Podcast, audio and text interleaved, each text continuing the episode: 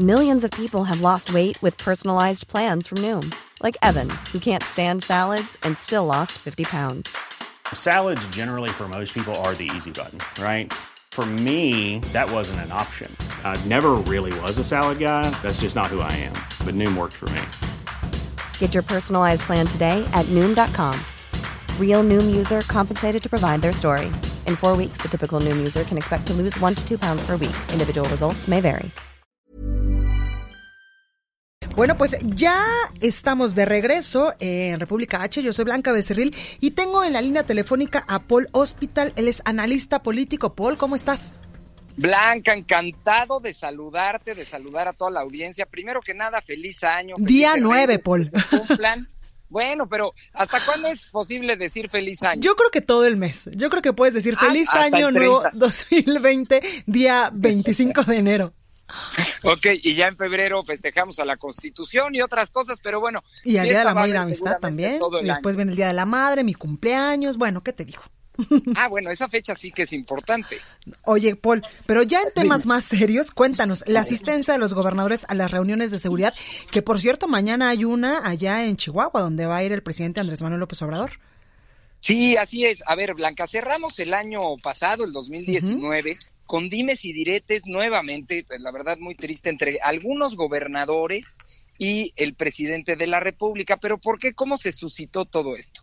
Pues resulta que en una de las famosas mañaneras, el secretario de Seguridad Pública, Alfonso Durazo, pues expuso una lista que en la primaria le llamábamos de asiduidad, es Sí, decir, de solamente quienes asisten yo me acuerdo que de niño me ganaba medallas de asistencia y yo decía, dénselas a mis papás porque ellos me llevan a la escuela. Claro. Pero eso no refleja que saques buenas o malas calificaciones. Y ahí está el meollo del asunto, es decir, exponen una lista, digamos, como echando culpa a algunos gobernadores, particularmente con uno que no se llevan muy bien, que es el de Guanajuato, Diego Sinué, diciendo estos señores no le ponen atención al tema de seguridad y no van a las reuniones. Para que eh, todos estemos en el mismo canal, quienes nos están escuchando, hay una reunión todos los días a las seis de la mañana en eh, Palacio Nacional de Seguridad con el presidente de la República. Y hay una reunión todos los días en cada estado de la República, en Querétaro, en Guanajuato, en Nayarit, Aguascalientes, Chihuahua, en todos lados,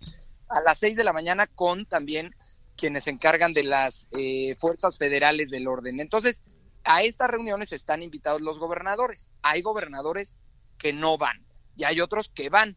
Pero esto no refleja si están mejor o peor en materia Claro. de seguridad. Y es ahí donde vino el debate. Y mira, te voy a dar algunos ejemplos. Por ejemplo, los que más asisten, ¿quiénes son los que tienen, digamos, esta medallita de la primaria de asiduidad? Ciudad de México y Chiapas. ¿Cuál es el problema? Que Ciudad de México y Chiapas están con una tasa de 7.5 homicidios por cada 100 mil habitantes, es decir, son de las más altas. Entonces, no necesariamente el estar asistiendo a las reuniones Te va a garantizar que esté problema. funcionando la estrategia de seguridad en tu estado. Exactamente. Y un estado que ese está en media tabla, digamos, de asistencia, del nivel de asistencia, pero que es el estado más seguro de nuestro país, es más, tiene una tasa de homicidios como países nórdicos, es decir, donde no Órale. suceden estas cosas, que es Yucatán. Claro. Yucatán ha asistido solamente a una tercera parte de las reuniones, pero su tasa es de 1.12 homicidios, es la más baja del país. De 7.5 que dije de la Ciudad de México y Chiapas a 1.12. Entonces, y, luego tenemos los que menos asisten, que entra ahí Nayarit, Campeche, el, el asunto de Guanajuato, y bueno, pues entonces empieza naturalmente una discusión en donde los gobernadores, me parece con, con razón, dicen, oye, lo que pasa es que estas reuniones de seguridad son solamente informativas, es decir, vamos en la mañana, nos desmañanamos y nos dicen cuántos homicidios dolosos hubo, quiénes fueron, todo, pero no nos explican cuál es la gran estrategia de seguridad focalizada en cada entidad, de cada eh, realidad política que tiene y de cada realidad de seguridad que tiene cada entidad federativa. Entonces, de plano, el de Guanajuato le dijo al gobierno, yo no, no he ido y no voy a ir. Y esto sí es bien delicado y aquí me quiero detener. Si algo le urge a este país, no ahora, hace muchos años, es que se entiendan y que trabajen en equipo y en conjunto la Policía Municipal, la Policía Estatal, la Policía Federal, la Guardia Nacional, el Ejército, bueno, todos. ¿Por qué, Blanca? Porque aquí no habemos mexicanos municipales o mexicanos estatales o mexicanos nacionales. Todos somos mexicanos y, a todos nos afecta el tema de la seguridad. La bronca es que en la ley se dice, bueno, es que estos delitos los combate solo la Guardia Municipal y esto solo la federal y esta la estatal. Entonces, se terminan echando la culpa y la bolita unos a otros y nadie se hace al final responsable. ¿Por qué lo digo? Porque hay, eh, me parece también un error que midamos la seguridad de nuestro país por homicidios dolosos. Es decir, ¿cómo podemos medir si estamos seguros los mexicanos por cuánta gente se mata entre ellos, entre los cárteles y el crimen organizado, cuando lo que nos duele muchísimo y todos los días también de la seguridad son los delitos del fuero común, es decir, que te asalten en el transporte público, que roben tu casa, que se metan a robar en tu negocio.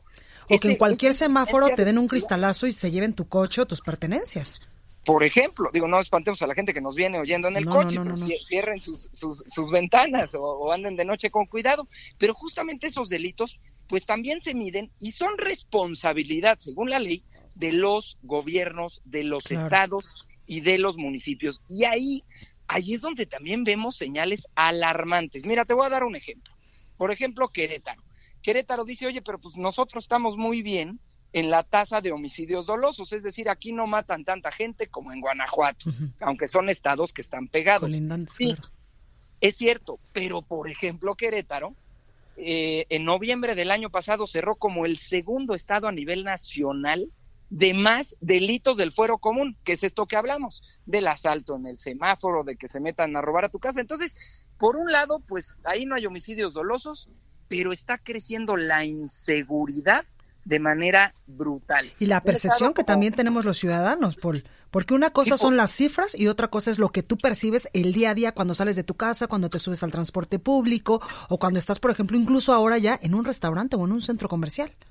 Por supuesto, a ver, y esos son los delitos que todos los días también siguen incrementando. Entonces, a lo que voy con esto es, lo último que queremos los mexicanos es que se eche la culpa el gobierno federal al estatal y el estatal al municipal y viceversa. Y entonces es un cuento de nunca acabar. ¿Qué le urge a este país? Coordinación que trabaje el municipio con el Estado, con la federación. ¿Y qué no ayuda a la coordinación? ¿Qué no ayuda en esta vida a ser equipo? Pelearse.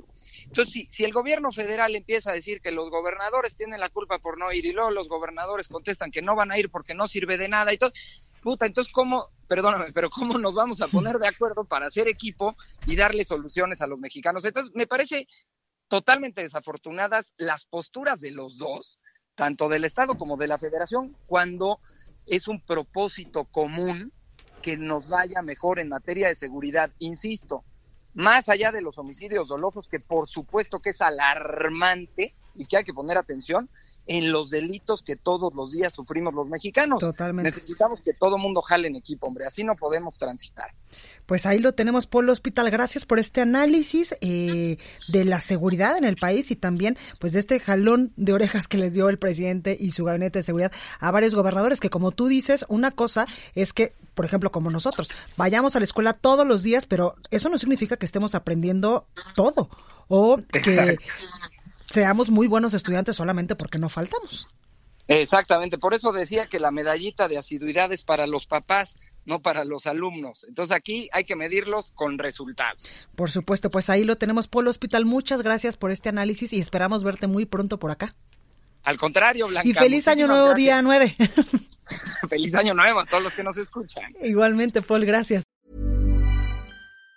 Even on a budget, quality is non-negotiable. That's why Quince is the place to score high-end essentials at 50 to 80% less than similar brands. Get your hands on buttery soft cashmere sweaters from just 60 bucks, Italian leather jackets, and so much more. And the best part about Quince, they exclusively partner with factories committed to safe, ethical, and responsible manufacturing. Elevate your style without the elevated price tag with Quince. Go to quince.com slash upgrade for free shipping and 365-day returns.